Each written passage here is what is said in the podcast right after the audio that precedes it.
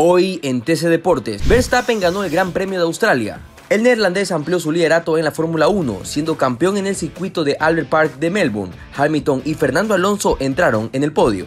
Medvedev se queda con el Miami Open.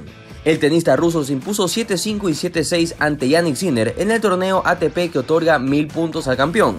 Moreno Martín se unió al Independiente. El artillero boliviano se vinculó a la plantilla del Independiente del Valle en Argentina para su duelo por Copa Libertadores. Para más información visita tctelevisión.com deportes y nuestras redes sociales arroba tcdeportes Soy Diego Vaquerizo y esto fue TC Deportes.